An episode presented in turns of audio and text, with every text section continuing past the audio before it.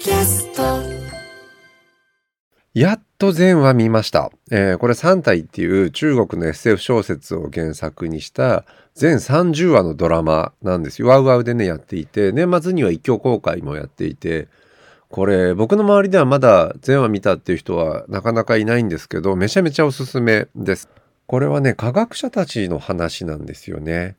で、彼らは物理学者とか数学者が出てくるんですけど、実験をして、その結果として、まあ、数値が出てくる。で、その中で法則を見つけていくんですけど、毎回バラバラで不安定、数値が一定しない。で、一定の物理法則っていうのが、どんどん失われていくというか、今までたまたま偶然会ってきたものを自分たちは物理学と呼んできたのではないかっていうような状況を突きつけられて、どんどんね、自ら命を絶っていくっていうことが起こっている。さあ、これは何が起こっているのかっていうところから話が広がっていく。で、まあその中で、まあ非常に何か、これもネタバレ的な大きいことが起こって、実は2つの派閥に分かれて戦うっていう話になっていきます。で、一つがね、救済派。で、もう一つが降臨派っていう派閥があって、なんかね、救済派っていうのは非常に宗教団体の形をとっていて、で、降臨派っていうのはね、環境運動家、活動家たちの、えー、なんていうのかな、チームになっていくんですよ。なんか、人間ってなんかね、一つの何かをやるときに必ず派閥に分かれて争いになる内毛場になっていく。その時宗教的になるか運動家的になるかみたいなことでね、この3体ももともと60年代の文学の話が描かれたりとか、非常に壮大なんですよ。で、この時もね、あの、劉少奇と毛沢東の話って僕ちょっとこの3体が好きで、ちょっと今本を読んだりしてるんですけど、あのね、これ、お前など小指一本で倒してやるわって、まあ、北斗の剣のセリフみたいな感じで、まあ実際ですね、指先一つでってありましたけど、これ毛沢東が劉少奇に言ったことなんですよね。で、この二つの派閥争いが、まあそもそもずっと中国って派閥争いやってたりすると思うんですけど、まあ国民党と共産党に分かれたりとか、で、この文学の話っていうのもこの二人の派閥争いから、もうすごい殺し合いになるみたいなね、大河ストーリーなんですけど、まあパーティー券の話じゃないけど、派閥って絶対あるんですよ。で、まあ日本で言うと80年代に2つの派閥がありました。一つが聖子派。もう一つが秋名派。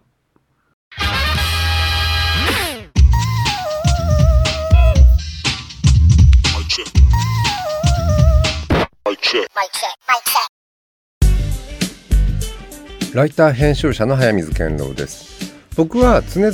菊池桃子派だっていうことを言ってるつもりなんですけどまあちょっとそれとはちょっとね違う話違ったレベルの話でもって80年代のこれ日本の歌謡曲ポップスいや日本がね日本は聖子派と秋名派に分かれていたこれはファンがっていうねファンがいがみ合ってたとかってことではなくて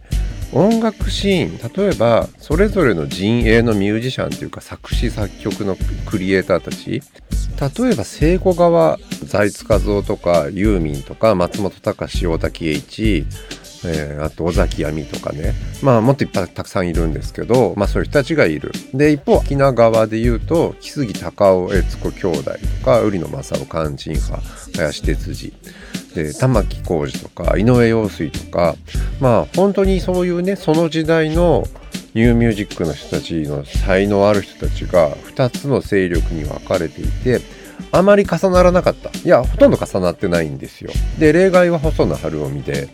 どっちにも仕事をしている聖子ではガラスのリンゴ。で、アキナでは禁空っていうね、どっちも5本の指に入るぐらいの代表曲を細野さんがやっているってことが得意な共通点ではあるんですけど、あとね、80年代にも活躍した作曲家でいうと、堤恭平って、実はこの2人の曲を書いていないっていうのがね、すごくて、まあ最初はもちろん偶然っていうのもあるんでしょうけど、まあある時からどっちも意識したのかもしれない。まあこの辺は注目してるね、あの記事とかもあるので探してみてください。で、この年末にね、クリスマスに中森明菜の YouTube チャンネルが解説されたっていうので、まあツイッターなんかでも話題になっていますが、僕は秋菜派です。ちなみに。あの、今日これからするのは中森明菜の話。で、YouTube チャンネルがね、解説されて、北ウイング、スタジオで歌っているっていうところを映していて、まあ本当にね、すべてにおいて秋菜らしいというか、去年ぐらいから復活復活って言ってて、まあこれ紅白出るんじゃないかって、まあデビュー40周年とかでね、すごいファンも世間もそのざわざわしていたというか、ものすごく期待していて、ちょっとすかされたところもあるんですけど、それもなんかファンはもうね、アキナファンのコアの人たちっていうのは、それも含めてアキナだと思っているし、本当に復活してほしいと思っているし、今年もっていうのがあって、で、今年も紅白まだね、この時点では29日に撮っているんですけど、まあほぼないんですよ。ただ、その、今年の紅白何も見どころないじゃないですか。秋菜派はずっと秋菜の降臨を待っている。本当に告知がなかろうがっていうところだと思うんですけど、まあちょっと2014年の話の悔しさみたいな話は後でするかもしれないんですけど、それはともかく、あの、1986年、彼女が中森明の82年にデビューして4年後、クリムゾンっていうアルバムを出していて、今日はね、その話をちょっとしたいと思います。で、これはね、アルバムとしては、この前に同じ年に出してるんですけど、不思議っていうちょっとコンセプトアルバム、実験的なものって言われて、で、その作品とこのクリームゾーンっていうのは非常に実験性が高いアルバムっていうふうに言われています。どちらにもね、いわゆるシングルカットする曲がなかった。つまり、中森明菜ってもうこの時点でレコ大2年連続取っている年なんですよね。で、ミアモーレデザイアかな。で、圧倒的にもうトップオブトップにいるんですよ。で、この時点で、秋名聖子とかっていうのはちょっとちゃんちゃらおかしくて、もう、秋名ってそういうレベルじゃないよねっていう時期の秋名。で、この時代にね、シングル、アイドルの市場ってもちろんシングルヒット中心に回っていくし、ベスト10とかに出る出ないっていうのもシングルの人気投票じゃないですか。けどこの時点でちょっと聖子もそういうアルバム志向ってもちろんあるんですけど、それ以上に中森明菜はアルバム、つまり10曲とか12曲とかっていう単位で歌を聴かせることにシフトしていて、どの曲がシングルでどれをヒットさせようみたいなところから、もう距離を置いているんですよ。で、このクリムゾンではね、竹内まりやと小林明子っていう2人の女性シンガーソングライターに作詞作曲、えー、これは小林明子は作曲なので作詞家はまた別に立ててるんですけど曲を提供してこの2人の共作みたいな感じでアルバムが1枚できている非常にコンセプチャルなんですよね。で当時の秋菜ってデビュー5年目かな？だから1617とかだから21とか22とかなので今考えるとびっくりするほど若いですけどびっくりするほど歌い方も大人なんですよね。中森明菜はデビュー前から自分のね、その顔がすごい童顔で幼く見える。これはずっと実はそうなんですけど、けど歌い方がものすごく歌声とか歌唱力とかっていうのがもう大人。最初からそうなんですよね。で、これは歌手に向かない、アイドルに向かないんじゃないかっていう言われるぐらいにコンプレックスでもあった。で、なので何の歌を歌うかっていうのは中森明菜は構デビュー前からスタッフにちゃんと自分の意見を口に出していた。だからちょっと煙たがるもするんですけど、そこから実績を出すにつれてヒットするので、そのアルバム主体っていうのもね、どういう曲、誰にっていうのも含めて、セルフプロデュース、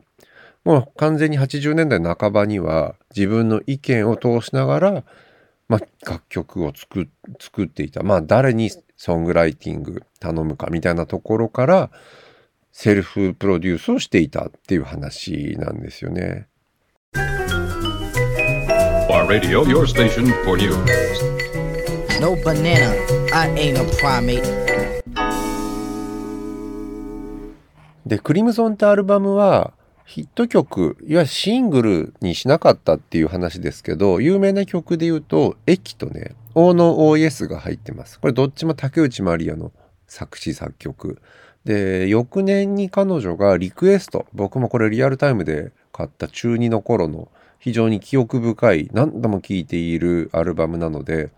正直そっちのバージョンを最初に聴いているんですけど、まあそれでも知られている、まあ名曲、この2つがクリムゾンに入っています。で、このクリムゾンってアルバムにははっきりとコンセプトがあって、大人の女性の日常みたいな感じ。アイドルポップスって圧倒的にね、上で大学生。で、小中高校生ぐらいに向けて作られているビジネスですよね。そこを完全にもう脱却しているんですよ。で、歌詞にもね、オフィス街が出てきたり、通勤電車の中の話だったりっていう、で、結構不倫をね、感じる。これ小林明子と当時の竹内まりやってもうちょっと後だと、さっき言ったリクエストとか、非常にそういうちょっとね、大人の女性で不倫も含めてみたいな曲が増えていくんですけど、まあそういう感じ。ちなみに、1986年なので、雇用機会均等法の施行とかね、そういう時期でもあるっていうのも含めて、OL、働く女性のための日常の音楽みたいなことってすごい、やっぱ実験的だったし、アイドルではちょっとありえないもの。もう当時の秋菜ってアイドルとは呼ばれてなかったんですけど、とはいえ21、2なんですよね。で、歌い方がそれ以前からもう大人だったので、そのさっきコンプレックスだったっていう話をしましたけど、歌声とキャラクターにギャップがあるっていうのは日本のディーバの割と王道なんですよ。これもっと後の世代のね、あのディーバで言うと、安室奈美恵とか浜崎あゆみとかって、やっぱり普段のキャラクターと歌は別物っていう感じじゃないですか。で、この系譜って秋菜以前だと、山口百恵とか、山口百恵はやっぱり出てきた時から13歳だけどめちゃめちゃ大人だった。で、これは大人たちが山口百恵に大人の女性像とか、そういうのを押し付けたっていうような解釈もできるんだけど、秋陽子とか安井和美とかと一緒に仕事をしているうちに、セルフプロデュースみたいなことが芽生えていって、まあ自分のアーティストとしてのね、こういう曲を歌うんだっていうようなことがどんどん育っていく。っていうのももちろんね、ここは見逃せない部分で、で、彼女は自分のギャップみたいなことっていうのを意識的にやっぱりアーティストとして、あの、育んでいった部分、さらに前進させた部分はあるんですよ。で、まあ、去年の紅白、工藤静香が出てきて、ちょっと特別なポジションでね、その貫禄持って歌っていて、で、その前にソングスで、中島みゆきとのね、その、まあ、提供してもらってる曲とかいくつもあります、ヒット曲。この指定関係というか、作り手と歌い手の関係みたいなもので、一緒に出てたりとかっていう、えー、あったんですけど、なんか、ここのライン、工藤静香も中島みゆきも歌の中の大人っぽさと、その普段のパーソナリティ、ラジオとかテレビのバラエティとかに出る時のギャップってあるじゃないですか。なんかこの二人がすごいね、なんかある種指定関係であるっていうのは、ちょっと納得ができる部分なんですけど、ちょっと工藤静香って堅実な中森明菜なところがあるんですよ。これちょっと語弊があるかもしれないですけど、ポジションみたいな話とか、中島みゆきの関係の話ね。なんで中島みゆき、中森明菜っていう楽曲提供のパターンがなかったのかってちょっと不思議なんですよね。で、これ僕ね、ナンパ戦って中森明菜の代表曲ですよね。中島みゆきが書いたってちょっとたまに勘違いすることがあるぐらいに、まあこれ加藤時子の曲なんですよ、もともと。で、それを中森明菜が歌っている。けどちょっとね、当時中島みゆきって結構アイドルには曲書いていて、柏原芳恵とかに。で、LINE で言うと中森明菜であってもおかしくないんですけど、まあこれはちょっと実現していなくて、後にね、あの、秋田のカバーアルバムの中で中島みゆきの曲を歌うっていうような関係性ではあるんですけど、そうではなかった。もし、中島みゆきが中森明菜に曲を書いていたら、地軸ぐらいは傾いていただろうなっていう、もしくは世界は崩壊しているかね。そのくらいのなんかインパクトがあったと思うんですけど、まあ、それが工藤静香がそのポジションとして収まってしまったみたいな、これは僕の勝手なもちろん思い込みなんですけど、でね、竹内まりやなんですよ。中森明菜にクリームゾーンの中で提供したのは。しかも駅とオーノーイエスっていう名曲を提供している。ただ、聖子とマリアの方が、ちょっとごめんなさい。あの、下の名前で言うのは僕はこれは、マライアとかの感じで言ってるんですけど、気持ち悪かったらすいません。あの、竹内まりやと松田聖子。ここの方がしっくりくるじゃないですか。ポップスっていう路線で考えると、その2つっていうのの組み合わせがあったら、ああと思うんですけど、まあ逆に松田聖子はユーミンがいるんですよね。で、そうなると、まあそこのラインと竹内まりやっていうのはある種当時のライバル関係的なシンガーソングライターで言うとね。っていうとまあそれはやっぱり2派に分かれて戦っていたんだなっていう。本当にね、神話のね、体型なんですよ。松田聖子ってもう本当に太陽じゃないですか。いつも照っている。で、一方ね、あまりにも魔力が、魔術が強すぎて、夜に生きるしかない中森明菜。で、それぞれの陣営に神々がいて、80年代に、まあ、ものすごい神同士の戦いが起こっていた。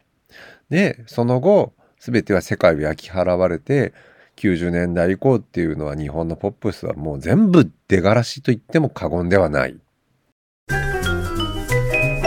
Radio, your station for news. No banana, I ain't a primate.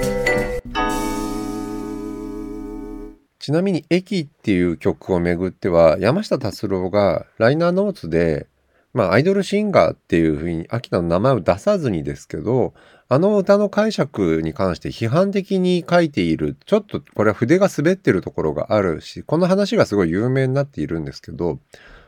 いつだったかな？78年前かな？もうちょっと56年前だったかな？あのー、山下達郎は本人自分のラジオの中で中森明菜の駅について、このアレンジもいいんだよねっていう風に、後から訂正してます。この話でネットでほぼ出てこないんですよ。これは僕が探してる範囲というか、まあなんか記事になったりするときに大体山下達郎がこの解釈をめぐって悪口を書いた話っていうのはすごい有名になっているんですけど、後からね、時代が経って評価を変えているというか、まあ、こういうアレンジがあってもいいんじゃないっていうふうに、訂正していることってもうちょっとちゃんと言われた方がいいんじゃないかなと思うんですよね。まあ、筆が滑ることぐらいね、いくらでもあるんですよね。で、松田聖子って、まあ何度もお休みしたり、全米デビューとかね、それも3回繰り返してたりとか、まあ常に順風満帆ではないとはいえ、何度も何度もやっぱりね、その帰ってきては松田聖子として帰ってくるんですよ。と時に聖子だったりするけどね。で、そこはまあ、本当ファンのためのコンサートってのもずっと続けているし、ずっとやっぱり松田聖子は松田聖子で居続けるみたいな、ショーマスとゴーオンを本当に人生かけてやっているようなところがある。で、一方やっぱり中森明菜って、やっぱり何度かの大きい挫折から本当に帰って来れてないというところがあって、いや、何度ももちろん帰ってきているんだけど、本当にファンはね、もう完全なる降臨を待ってる。これ、最初に3体の話で、宗教的になるのか運動家的になるのかって話で言うと、完全に宗教的ですよ。秋菜っていうのは。うん。だって、降臨して全てをひっくり返してくれると思っているって、これキリスト教グノーシス派みたいな話と何ら変わらないので、で、その中のちょっとね、神話の一つ、えー、言うと、2014年の紅白歌合戦、この時は、松田聖子も出てくるし、中森明菜も出てくる。で、松田聖子が鳥なんですよね。ちょっと何歌ったか覚えてないんですけど、けど、この時中森明菜が出てくる。で、僕は事前に何の歌を歌うかとかってもちろん発表されてたんでしょうけど、そういうのをちょっと無視して見てたから、何の歌歌うんだろうっていうすごいワクワクで見ていて、その、なんだろう、大降臨が期待されたわけですよね。これファンみんなそうだったと思うし、日本中がそれを待ち望んでた中で、ちょっと想定を覆すボリュームの小ささでご無沙汰してますって出てきた仲間にここまではいいですよ。歌った曲が、新曲を歌った誰も知らない曲を歌うってことですよね。しかも海外のスタジオから中継するって、かつて宇多田ヒカルも失敗しているし、ミーシャも海外から中継してちょっと滑ったりとか、誰でも滑るんですよ。なんならそこの NHK の別スタジオだって結構滑る人たちいっぱいいるというか、そこのやっぱ舞台にいるかいないかで大きく違って、なんかみんなが知っている曲をやってくれるか、あそこのせめてね、新曲やるにしても、ステージ上でやるか、定番曲やってほしかった。うん。いろいろ中森明菜のあの時っていう悔しさみたいなのの中の一つとして刻まれている。で、その時の松田聖子に対して、そんな僕松田聖子も大好きだし、悔しさみたいなことを感じることってないんですけど、なんか、ちょっと悔しかったな。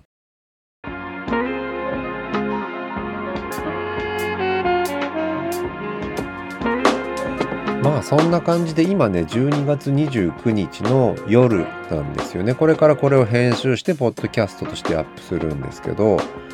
そういえばね去年の最後のポッドキャストの回は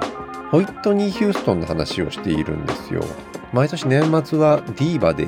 締めるみたいな感じにねなっているんですけど今12月29日で